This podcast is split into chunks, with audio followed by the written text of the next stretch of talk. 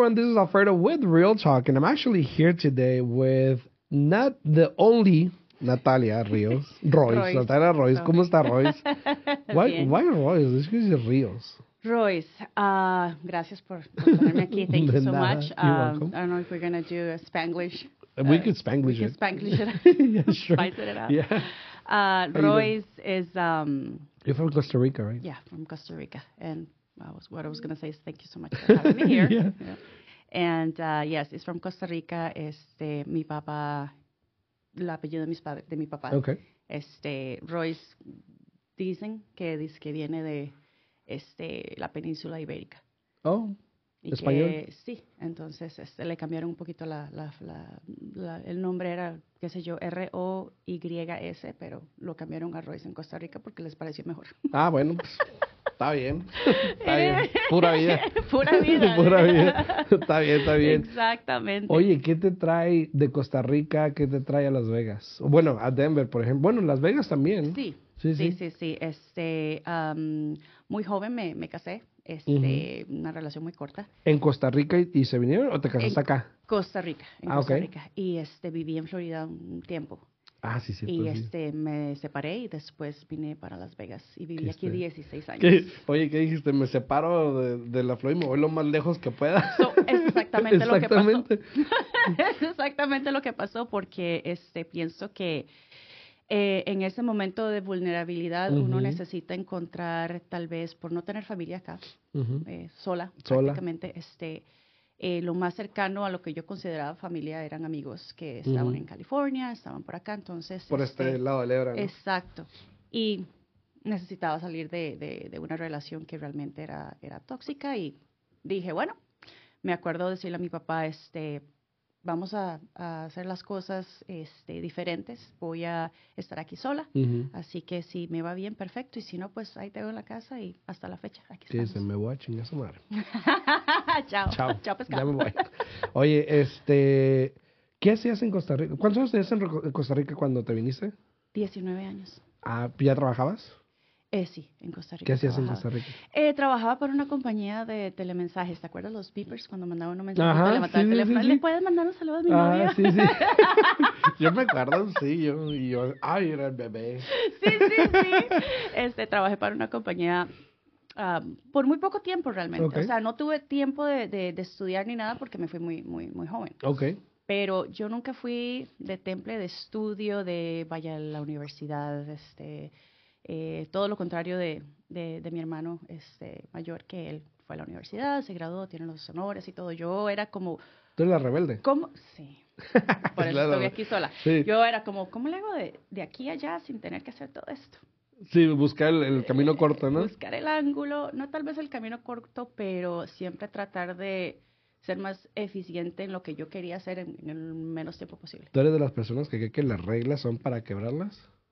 doblarlas y Doblarlas, doblarlas, como no, extenderlas lo más que se O sea, pueda. pero sí, eh, eh, inclusive este, eh, eso era lo, el comporta- comportamiento notorio en, en Costa Rica con, con el colegio, con mis profesores, con hasta con mis propios papás. Era siempre yo no, no, no, no seguía el caminito, sino que era como, Ok. ¿cómo le hacemos? ¿Y qué fue tu primer trabajo aquí en, en Estados Unidos? Em, como inmigrante, pues, y no hablando nada de inglés, conocía inglés, pero por decirte inglés de los letras de Door. canciones, conversaciones, de primaria, escuela, eh, colegio público en Costa Rica. Entonces, window. Sí, sí, sí, my name is. My name Lo necesario para no perderme. Ajá. Este, pero el primer trabajo que tuve fue en Miami en, en, en retail, este, en una tienda vendiendo piedras semipreciosas, este, eh, cuevas de amatista, cuarzos, etcétera. ¿Y Em, y ¿Te lo buscaste o porque pues tú eres muy por medio espiritual, de ¿no? sí, sí, sí, sí, que, que es un poco extraño porque después de tantos Ya años te ya tengo una conexión. el- Dale. Gracias. este, la, la metafísica pienso que sí ha estado presente en mi vida, yo nada más no le puse tanta atención como ahora. Em, pero en cuestión de trabajo, ese fue mi primer trabajo, fue por medio de una amiga muy querida en, en, en Miami que este, era mi roommate. Y después de que me fui de Florida, que estuve aquí en, en Las Vegas, mi primer trabajo fue en el Frontier, El, viejo. ¿La aerolínea? O, o el casino. Ah, el casino. Frontier. Uy, imagínate. sí, sí, trabajé ahí como ah, coctelera en Gillies. Yo la aerolínea. No, no, no. Ni no, existía, ni creo que- existía, yo creo. Este, en Gillies, en el Frontier. Y me acuerdo que Stoney, que era el, el, el manager, Ajá. Stoney, que es- tú sabes que es Sí, este, sí. este El lugar. Exacto. Ajá. Me acuerdo que antes de los tres meses se me quedaba viendo y me dice, mire, tú trabajas excelente, eres trabajadora, pero no eres para esto, me dice. no es lo tuyo. No, no es lo tuyo. No se te da. yo, Tú pensabas que te estaba insultando, ¿no? no, no lo tomé como un insulto, lo tomé como, pienso que es una señal, ¿no? Es una señal de que te están diciendo, bueno, eres, eres, trabajas bien y todo, pero no es lo tuyo, esto no es lo tuyo. Y yo, ¿cómo que no es lo mío? Si aquí se puede hacer mucho dinero. Tienes ¿no? más potencial. Exacto. Ok. Eh, en ese momento no lo comprendí. Entonces, eh, mi naturaleza de supervivencia es, ok, ¿ahora qué hago? Y con, eh, medio, por medio de otra amiga, este, Karen, ella este, trabajaba como loan officer para eh, una compañía First Magnus, Ajá. te acuerdas, Sí, sí, sí. y um, necesitaba una recepcionista. Y yo, perfecto. De ahí soy. Recepcionista y la mujer casi no hablaba inglés. Ahora sí, ¿cómo Ah, le hacemos? sí? Entonces digo, bueno, aquí o, o nos mandamos o nos quedamos estancados. Entonces eh, trabajé como recepcionista para esa compañía que quedaba en la Flamingo. 55 ¿Te acuerdas de la dirección? 5550 West Flamingo Road. ¿Te acuerdas de la Linndale. dirección? Ok. Ujú. Fui la recepcionista eh, por muy poco tiempo este, y me encantaba ver cómo las procesadoras eh, trabajaban, las cosas que yo recibían. Entonces empecé a asistirle a las procesadoras. Y en- me empapé de información y, y- y quería saber más de todo. Encontré los mejores, am, como dicen en inglés, un mentor, eh, una mentora que Brenda Polvado, que mucha gente la conoce, todavía está trabajando haciendo esto de underwriting y, y le dije, yo quiero aprender. Y ¿De qué me soy? puse en su alita, debajo de su alita y me, como dicen, attached to her hip Sí. y la seguí en varias compañías y a los 23 años de edad eh, me certificaron como G Underwriter. ¿Y cómo, cómo brincaste esa barrera que tuviste con el inglés? O sea, si era complicado, imagínate aprenderte más términos de underwriting. You know, underwriting terms son Yes. difíciles as, as it is. Yes, it is, it is, but the, the, the thing is, I feel like when you learn a skill in a language, Ujú. it stays in your mind. It sticks. It sticks. Okay. And, uh, you know, when you're reading, you know, underwriting guidelines, when you have to do test cases to send to HUD because they Mhm. have to be reviewed and so they can release your um, CHUMPS, which is the Mhm. ID that belongs to the mortgage underwriter that Mhm. underwrites FHA loans forever and ever. Es tu licencia, es tu sí. certificación. Um, you're learning that skill in English. So, you know, te and- y yo prácticamente aprendí eso y, y inglés a la misma vez. A la misma vez, fíjate, mucha gente aprendió inglés viendo Friends. sí. Hay gente, hay gente que aprendió inglés viendo Jerry Springer, Sí, sí, sí. sí, pero tú sí. aprendiste viendo Ah, Underwriting Guidelines. Era, fue una escuela pagada. Sí, Así sí, es como sí. le digo, las personas que están empezando en este negocio, encuentren a alguien, un coach, alguien que les enseñe, porque es una escuela pagada. O sea, es- estás aprendiendo y te estás ganando Sí. tu dinero aprendiendo. Pero oye, entonces estabas ahí de recepcionista, luego te fuiste de metiche. Dijiste, a ver, ¿qué está haciendo ella? ¿No te encontrabas con alguien que decía, no, esta maquita el jale? claro, Sí. toda mi vida. De que no, no, no, no, no. Es que... Tú a lo siempre- tuyo. Exacto. Tú, tú vete a hacer lo que tienes Ajá, que ve hacer. a contestar el teléfono. Y no, no. O sea, era como, como, como... eh, Dentro egoísmo, más me decían que no, ok, ¿por qué no? Y, Hasta que encontraste una que... Sí, y, y, y americanas. eh, Y esa era va a ser mi siguiente pregunta, que si las que te negaron eran hispanas y... Las... No, americanas no me negaban, sino que decían, pero tienes 23, 22 años, o sea, eh, pero eh, había esa necesidad de que yo quería aprender. Y no me importa si no tienes tiempo hoy, a qué hora me quedo, este, cuando nos vemos, enséñame, eh, let me shadow you, let me see what you're doing, y así poco a poco fue como Sí. vieron, ok, ya, o sea, hasta ya nos dejan, no nos dejan en paz.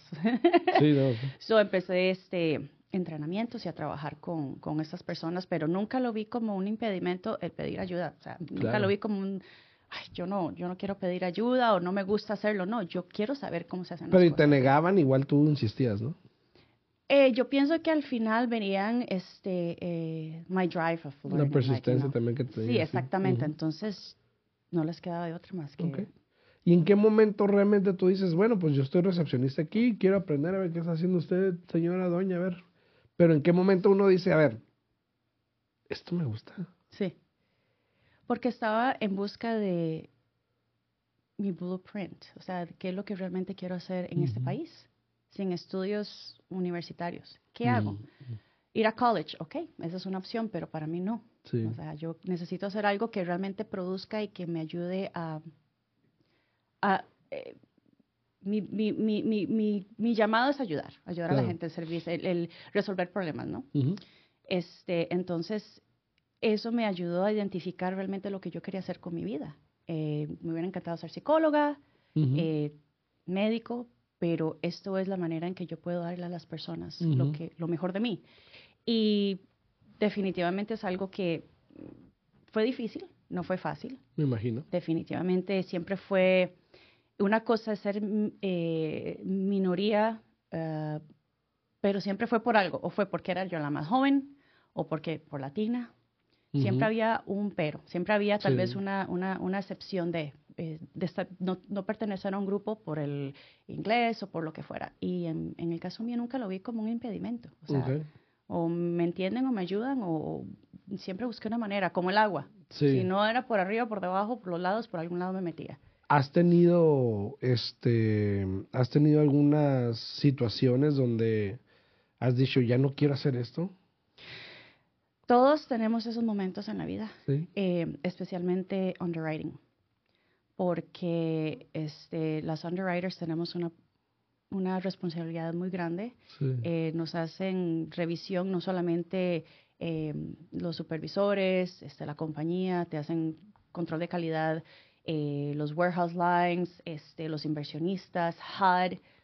Pasas por muchos layers, ¿no? Sí, sí, de, de- de tus- entonces, si, si algo falla en un préstamo, la que revisó el préstamo, la que lo aprobó, la que Claro. puso la firma fue el underwriter. Entonces, llega un punto donde este, las compañías tratan de, de- de- de, obviamente ser- producir lo máximo posible Sí. y requiere que toques ciertas cantidades de préstamos al día. Entonces ya los parámetros de, de- de- de- de- del volumen y de cuántos préstamos tienes que revisar y aprobar y eso Sí. se eleva. Y si estás cansado o cansada, este, tuviste mala noche o lo que sea, tienes que concentrarte y Sí. leer y leer y estudiar y, y- y es... No te desveles.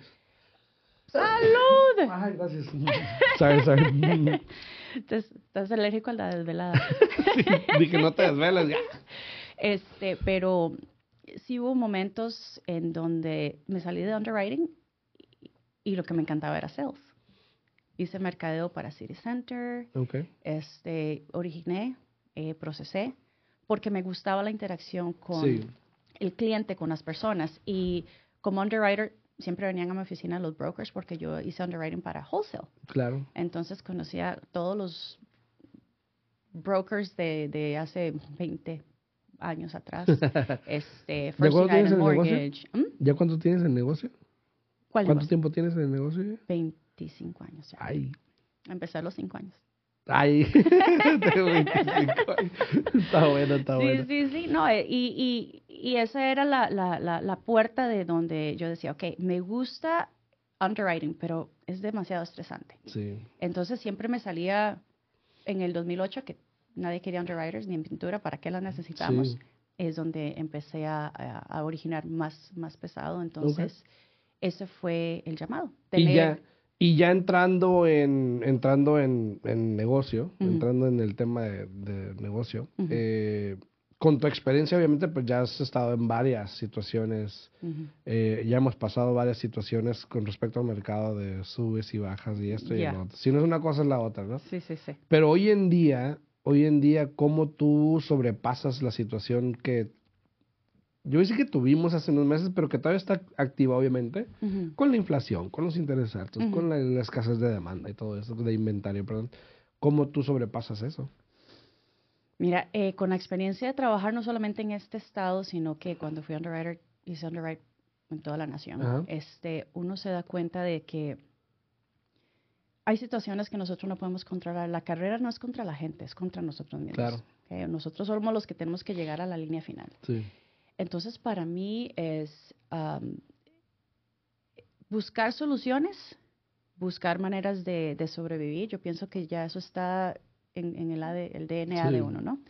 Este, la experiencia, y la manera en que uno sobrelleva las crisis, eh, como dijo Gary ayer en, en, en, tu evento que estuvo excelente. Gracias.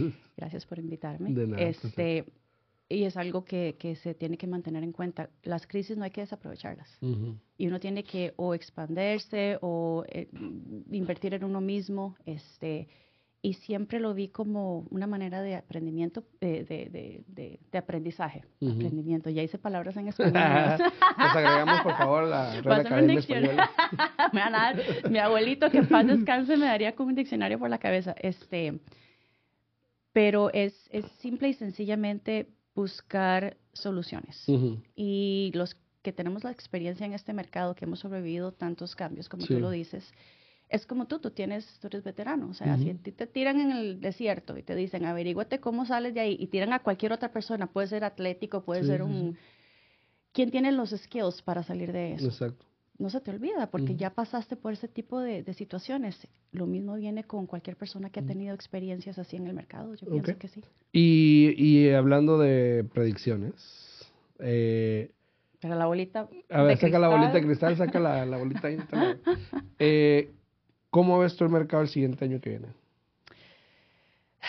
Ok, so tenemos la expectativa de que los intereses van a bajar este para la, más o menos el segundo quarter de, del año.